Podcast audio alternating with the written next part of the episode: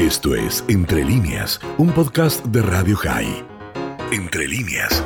Bueno, estamos en comunicación con el doctor Camburián, es médico pediatra y además fue presidente del Hospital Garraham. Doctor, muy buenas noches. Leandro Datilo, Laura Kerman y Alan Link lo saludan. Hola, buenas noches. ¿Cómo están? Muy bien, gracias. Eh, doctor, bueno, a ver, hoy hubo una baja, por así decirlo, de, de casos positivos los números que estamos viendo hoy en día, 25.000, 23.000, 24.000, hoy 19.000 y monedas, ¿son números reales? Bueno, eh, son números verdaderos. No son números reales porque la realidad marca que eh, tenemos un 30% de positividad, por lo tanto la cantidad de positivos que tenemos nosotros caminando por las calles es mucho mayor. Eh, por eso digo que son números verdaderos, porque de acuerdo a lo que se busca y se testea, por supuesto, esos números no se falsean, pero no marcan la realidad absoluta de lo que pasa en cuanto a la serie de contagios que hay. Claro. Y, algo que justamente nosotros hoy empezamos el, programa hablando del fallecimiento de, Mauro Viale, eh, como para hablar un poco de las vacunas. Mauro había sido vacunado dos, tres días antes ¿Se puede vacunar a una persona ya infectada con el COVID? Eh, ¿qué, puede, ¿Qué complicaciones puede llegar a traer, traer a hacer eso? Bueno, la, recomendación es que si estás cursando un periodo de infección activo, digamos, sos positivo y estás cursando con síntomas o no, sabes que sos positivo pero sos asintomático, la recomendación es no vacunar en ese, en ese proceso. Esto sucede tanto en esta enfermedad como en muchas otras. Si vos estás cursando hoy una varicela, probablemente te recomendemos no vacunarte contra la varicela. Eh, sobre todo porque no es que agrava los síntomas, pero sí quizás los intensifica. Entonces, uno no quiere generar mayor malestar y entonces por eso uno espera que pase el proceso y a partir de eso después uno vacuna. Ahora, eh, la vacuna no es la causante, digamos, de las complicaciones que puedan surgir, por ejemplo, en el caso de Mauro, digamos, ¿no? En definitiva, las complicaciones surgen a partir de la propia enfermedad y por supuesto las complicaciones de la propia enfermedad, pero no es la vacuna quien empuja o quien agrava esto y lo lleva a un deceso. ¿no? Eh, doctor Camburián, ¿cómo le va? Laura Kerman le saluda. Y le quería hacer una consulta con respecto al tema de las restricciones, de la posibilidad de volver, digamos, a cerrar, ya están cerrando, pero cerrar definitivamente 14 días o por 15 días, como hacer una fase 1 para que no haya tanta circulación de virus en las calles. ¿Qué opina usted de esto? Yo creo que eso es una conducta que se va a tomar, yo es más, yo creo que eso ya está, diría yo, casi decidido. El punto es que hay que ver en qué momento se aplica para que sea una decisión efectiva, ¿no? Em, por supuesto que, no creo yo que esto sea una medida que vaya a llevar a, al éxito o por lo menos al control de la pandemia como una medida aislada. Me parece que seguir tomando medidas restrictivas solamente no van a conducir al control de la pandemia, si no se acompañan, como siempre insistimos, de mayor cantidad de rastreo, de, de, búsqueda de enfermos en forma activa y de aislamientos selectivos y localizados y cortos, los aislamientos generalizados y prolongados, eh, sobre todo en nuestro país, que digamos ya tuvimos un, aislamiento muy prolongado que desgastó mucho a, a las personas eh, en, sus actividades y en su humor y sobre todo también en la credibilidad este, en la toma de estas medidas. Por eso digo yo, me parece que es una medida que definitivamente se va a tener que tomar porque el aumento del número de casos va a ser muy significativo durante el mes de mayo, probablemente durante el mes de junio. Entonces, no va a quedar una no, no va a quedar más alternativa que tomar medidas restrictivas, sobre todo porque la vacunación no va a poder paliar al ritmo que va a lo que estamos viendo y lo que vamos a ver. Estamos en comunicación con el doctor Carlos Camburián, médico pediatra y expresidente del Hospital Garrahan. Doctor, muy buenas tardes. Alan Link lo saluda. Hola, buenas tardes. Buenas tardes. Sí, mi, eh, mi consulta, perdón.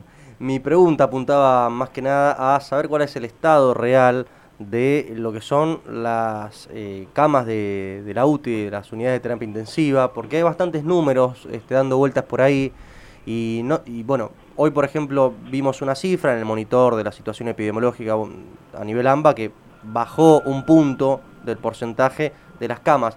Hay rotación de eso porque se dice también que hay rotación en las camas porque la gente se muere o porque la gente mejora. ¿Cómo es el tema cuando una persona entra a terapia intensiva con el tema del COVID?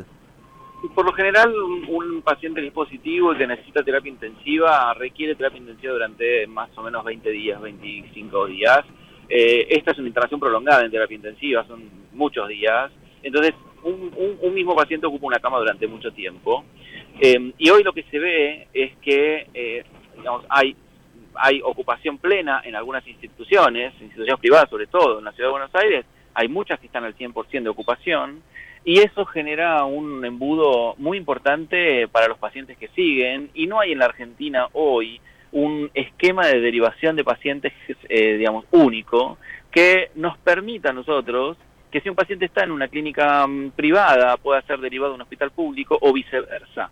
Esto en la Argentina no, no, no está aceitado, nunca se aceitó, esto yo lo vengo reclamando desde el año pasado, nunca se resolvió y para derivar un paciente hoy tenemos que estar aproximadamente entre 12 y 24 horas para conseguir una cama con suerte. Si no, los pacientes terminan internados en un pasillo, quizás con un respirador artificial, una situación que por supuesto pone todavía en mayor riesgo a ese paciente. Por eso uno puede mirar un porcentual, un número, este, pero eso es simplemente un número. En la realidad palpable de los hospitales, eh, cuando el hospital o el sanatorio o la clínica llegó a su 100%, no tiene posibilidades. Eh, esto, esto, es lo, esto es lo clave el, número global no muestra la realidad del trabajo de todos los días, digamos, ¿no? Porque un paciente no puede ser derivado en ese estado desde la capital federal hasta eh, Olavarría, porque hay una cama en Olavarría, porque ese paciente no tolera ese viaje. Entonces, uno puede decir, hay 40% de camas disponibles todavía. Bueno, son camas quizás no utilizables para el paciente que yo necesito. Bien, y más que nada, esta situación de que hoy día se está hablando de que hay dentro de las camas UTI del sector privado, una ocupación por encima del, del 95% y en algunos casos del 100%. Se ha dicho que el Hospital Güemes, que es el más grande de los privados del país, tiene 110 camas y está todo ocupada. Esta situación, el año pasado, con la primera etapa pandémica en Argentina, eh, ¿usted sabe si fue similar, se está repitiendo una situación que ya es alarmante o, fue, fue, fue, fue bastante similar, pero en el momento, digamos, cumbre de la pandemia. Nosotros no estamos hoy en el momento cumbre de la segunda etapa, para nada. Digamos, esto va a suceder este, seguramente en unas semanas eh, y por eso es la gran complicación y el gran temor que tenemos nosotros como personal, personal de salud, porque eh, definitivamente todavía nos llegó lo peor de esta etapa y, y ya estamos en la situación en la que estamos. Por eso es alarmante que el crecimiento sea tan rápido y tan brusco, ¿no? Pues si sigue así, el vaso va a desbordar. Y cuando desborda, no hay forma de poder este, evacuar, no hay manera, no hay manera porque ahí sí empieza a aumentar la mortalidad, ahí sí empieza a aumentar el número de fallecidos todos los días y ahí sí se ven imágenes que no queremos ver. Doctor, usted trabaja, trabaja mucho con, con los más jóvenes, con los chicos. Eh, y ahora se está hablando de que podrían llegar a suspender las clases. Eh, ¿Qué opina usted sobre eso? Yo lo que creo que hay que considerar muy fuertemente el adelantar las vacaciones de invierno este, y, quizás hasta prolongarlas dos semanas más, quizás, eh, pero sin lugar a dudas considero que es una estrategia válida, por supuesto viendo cómo va la evolución de los números, sobre todo en las escuelas, el adelantamiento de las vacaciones de invierno. Me parece que esto va a tener que ser tomado en cuenta. Esto lo hicimos en gripe A, en la pandemia, y funcionó muy bien porque aplacó mucho los contagios. Eh, estamos viendo también que hay un, incipiente aumento en el número de casos en chicos, por eso digo que cuando la pandemia, digamos, golpee fuerte, no es todavía lo que vemos hoy, em, seguramente vamos a ver un aumento considerable en el número de chicos infectados y las escuelas, y vamos a ver suspendidas muchas burbujas. Entonces, me parece que las clases van a pender de un hilo durante todo este, toda esta etapa. Ahora, adelantar las vacaciones de invierno creo que es una estrategia válida y que no modificaría, digamos, este, el aprendizaje de los chicos, por supuesto. Y le hago la, la, última, porque ahora eh, llegó la información de que las vacunas chinas no serían lo suficientemente efectivas. Y en Argentina, por lo que dicen, la primera dosis te da, corríjame si me equivoco, le da uno el 3% y tendría que esperar la segunda dosis. El que recibe primera, pero lo hacen esperar tres meses para recibir la segunda, que es el refuerzo. ¿Qué pasa en el medio? ¿Se puede dar otra vacuna? Eh, no.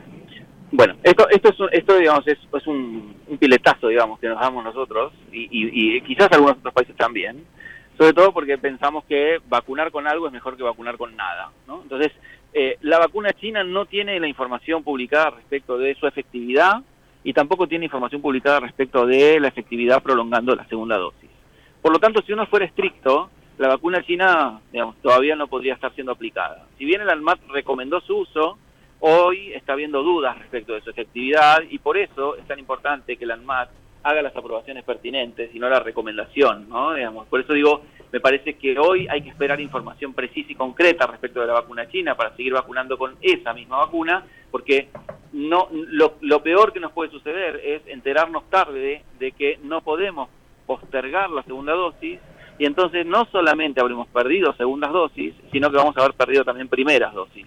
Y no estamos en momento de perder ni una sola dosis. Por eso es muy importante prestar atención a esto y sobre todo que las autoridades investiguen y pidan la información precisa a las autoridades que fabrican la vacuna. No, claro, y además es llamativo que la ANMAT haya recomendado una vacuna que no, no se sabe bien qué, qué pasa muy llamativo y bastante riesgoso. Por eso, insisto, uno siempre piensa en esto, es mejor vacunar con algo, ¿no? si tenemos, vacunemos. Ahora, en el costo efectivo, digamos, tenemos que ver de no perder dosis, ¿no? Porque, claro. insisto, que lo peor que puede pasar es que las personas que se vacunaron con una dosis eh, pierdan esa dosis porque la segunda dosis prolongada no cumple con su función. Doctor Carlos Camburian, médico pediatra y expresidente del Hospital Garrahan, muchísimas gracias por esta comunicación con vacunados. Esto fue Entre Líneas, un podcast de Radio High. Puedes seguir escuchando y compartiendo nuestro contenido en Spotify, nuestro portal radiohigh.com y nuestras redes sociales. Hasta la próxima.